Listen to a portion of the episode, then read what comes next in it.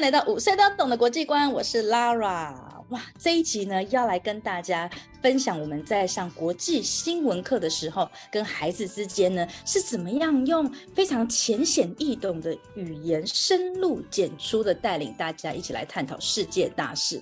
相信呢，每一次大家听完之后，会不会觉得耳目一新？就哎，原来新闻是可以这样子去解读的，原来。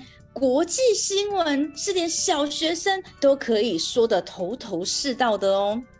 不过呢，Lara 知道有时候因为时间的关系，所以呢，我也常常收到一些家长的私讯说：“老师，我们很想上课，可是呢，这个时间呢真的好难配合哦，怎么办呢？难道我们就不要培养国际观了吗？”没有，没有，没有，千万不是这样的。我觉得啊，国际观啊，其实它就是在我们的生活当中，只要我们多留意那么一点点。我们多深入探究那么一些些呢？其实培养国际观，真的就是在我们的日常生活当中。这个月呢，十月的十六号，台湾时间下午两点的时候，Laura 受到泰美亲子读书馆的邀请，非常荣幸哦，跟大家可以在线上一起来分享如何在日常生活当中培养国际观。如果你也想跟我们一起来敲敲，哎，可以怎么做呢？嗯，那就赶快赶快到 Lara 的粉砖，Lara 的多语绘本世界，或者是呢，可以到泰美亲子读书馆的粉砖上面去报名哦。这场讲座是免费的，时间是在十月十六日星期天的下午两点。那我们就到时候线上见喽，等你哦，See you。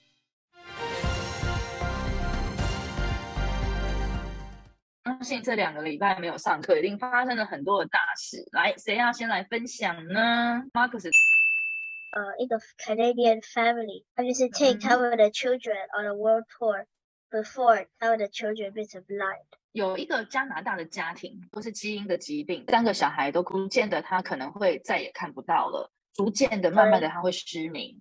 所以他们就决定在真的那一天到来之前，他们不要坐在那边，只是等说好吧，那我可能就会变 blind，我可能就失明，然后就会很难过、很痛苦，然后每天就在那边哭或者很生气。那相反的，他们决定利用这一段大家都还看得到的时间，好好的享受这个人生，然后去环游世界，是这样吗？是这个哇！你们看他们去了哪里？很漂亮。所以对啊，你看知道吗？这个应该是在土耳其的，叫做一个棉堡的地方。这个白白的，你们知道是什么吗？这是盐田研发结晶的东西。Oh my god！你看它这个彩虹多美丽啊！漂亮啊！哦，你看这是在哪里？Mongolia。Yeah，Mongolia。Where's Mongolia？好，Mongolia 就是蒙古。蒙古的这一片大草原的这个彩虹太美了吧！所以我觉得很好，就是人类的我们的生活有各式各样的。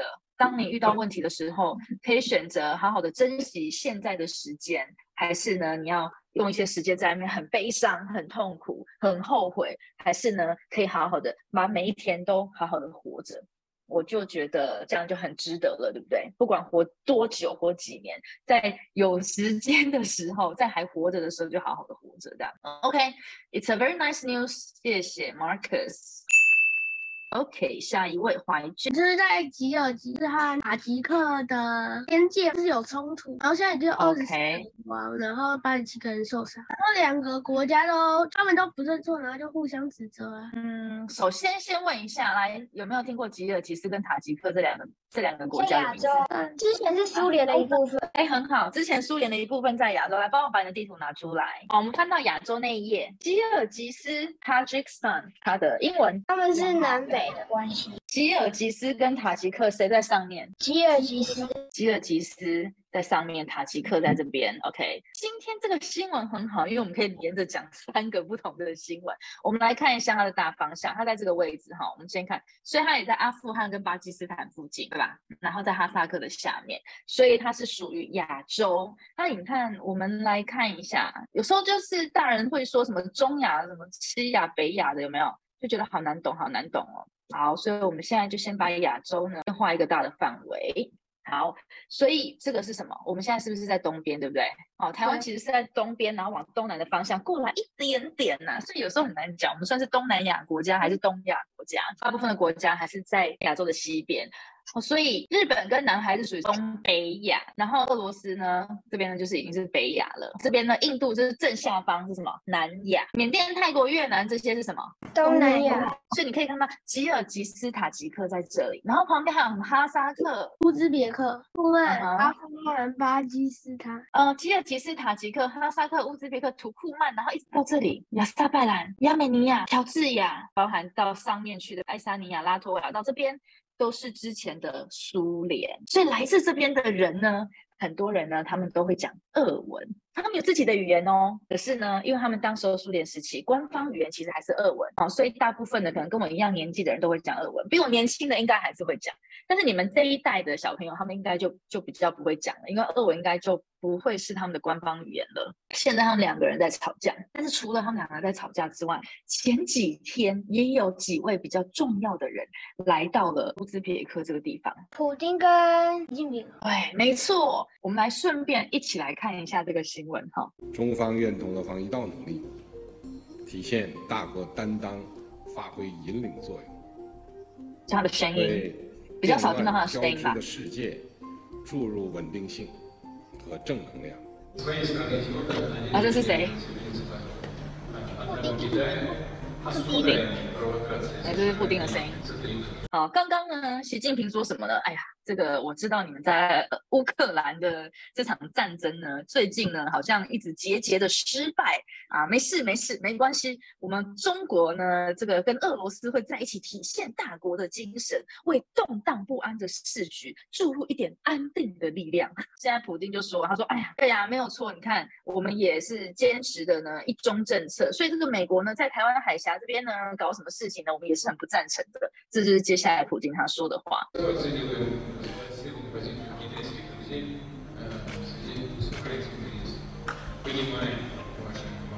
啊，所以大家呢都需要在找朋友嘛，对不对？无论是在学校、政府，甚至于国际之间，每个人呢都需要找自己的朋友。好，那他们这一次呢，来我们来看一下，有一个字，Shanghai Cooperation Organization Summit，Summit 就是一个高峰会，对，跟上海，然后 Cooperation 合作。Organization 组织，所以呢，就有一个组织叫做上海合作组织。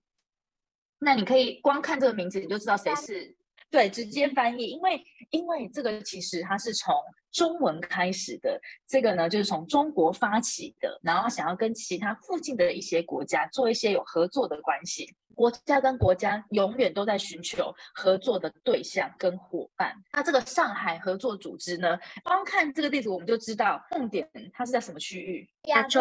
而且啊，我刚刚是说嘛，既然是上海合作组织。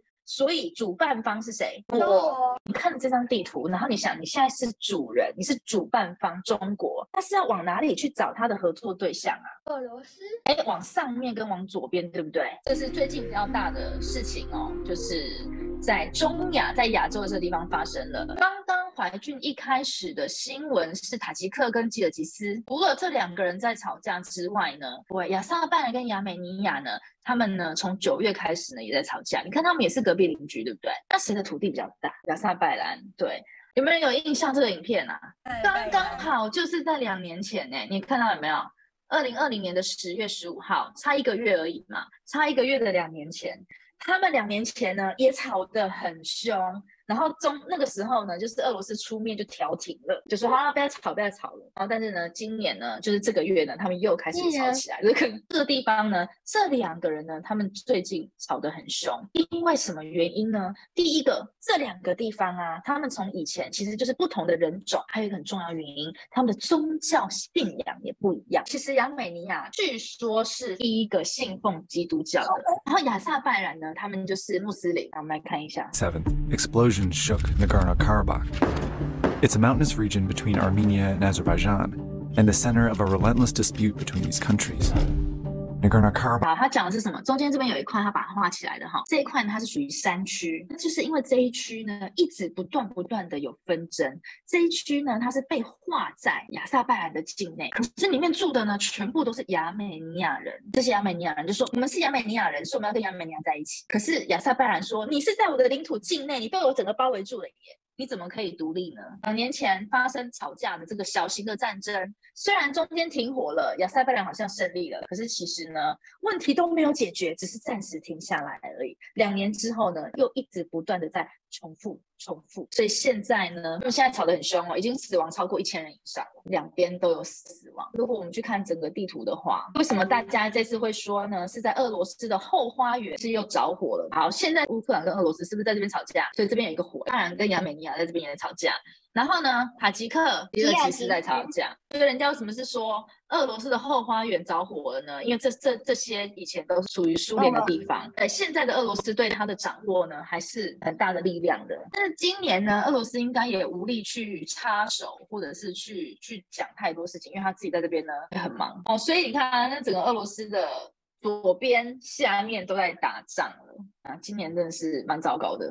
好，那还有没有什么新闻？有没有人要分享新闻的？哦，阿丽莎，瑞士有一个网，就是在网球界很厉害，他大概四十一岁，费德勒，然后就是他去年有做过膝盖的手术，然后他就下周他的拉沃杯是最后一场比赛。在欧洲的人呢，他们有看运动比赛的习惯。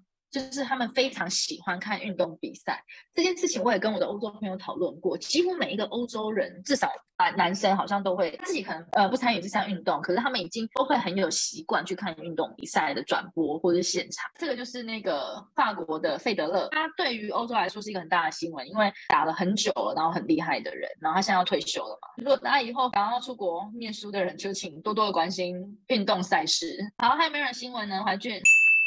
就是英国女王去世了嘛，她的皇冠啊、权杖上面的很多钻石啊，那个时候英国就是很多国家都是她的殖民地，然后那时候南非就给女王就是皇冠上面镶那个钻石，然后现在南非他们想要想要他们归还这个权杖呢，就代表他们的权力的象征，对不对？代表他们皇位的象征。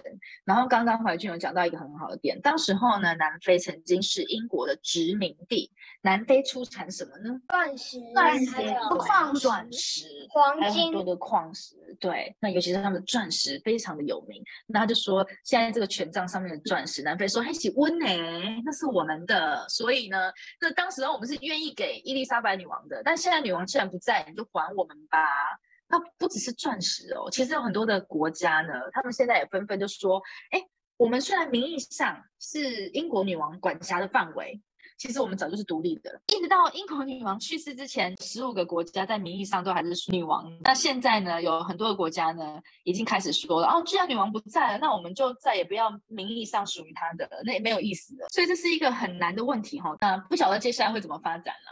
所以大家会觉得说，英国女王伊丽莎白她去世之后呢，可能会引发起非常多接下来的一些一连串的事件。马克思格里女王就是她有一个。信写给 Australia，还是他那个信锁在一个 vault 里面的，还不许被打开，需要等什么一百年？就说呢，英国女王呢，她写了一封信给在 Australia Sydney 的市长，然后跟他讲说，你要到二零八五年之后，你才能够打开来。没有一个人知道他到底写了什么，所以现在大家都很好奇。那其实就在女王去世前两天，这张照片是她去世前两天照的哦。在两天前，虽然身体已经不舒服了，可是你知道，我真的觉得。很佩服他的就是，他再怎么不舒服，九十几岁身体不舒服的人，他因为工作，他还是你看他从头到尾头发很整齐，脸上的妆都没有变，笑容还是满面。的。他全身就是穿的，一直从头到脚就是很合乎逻辑。然后他也没有说啊，我现在身体很虚弱，我不站起来。那礼仪礼节，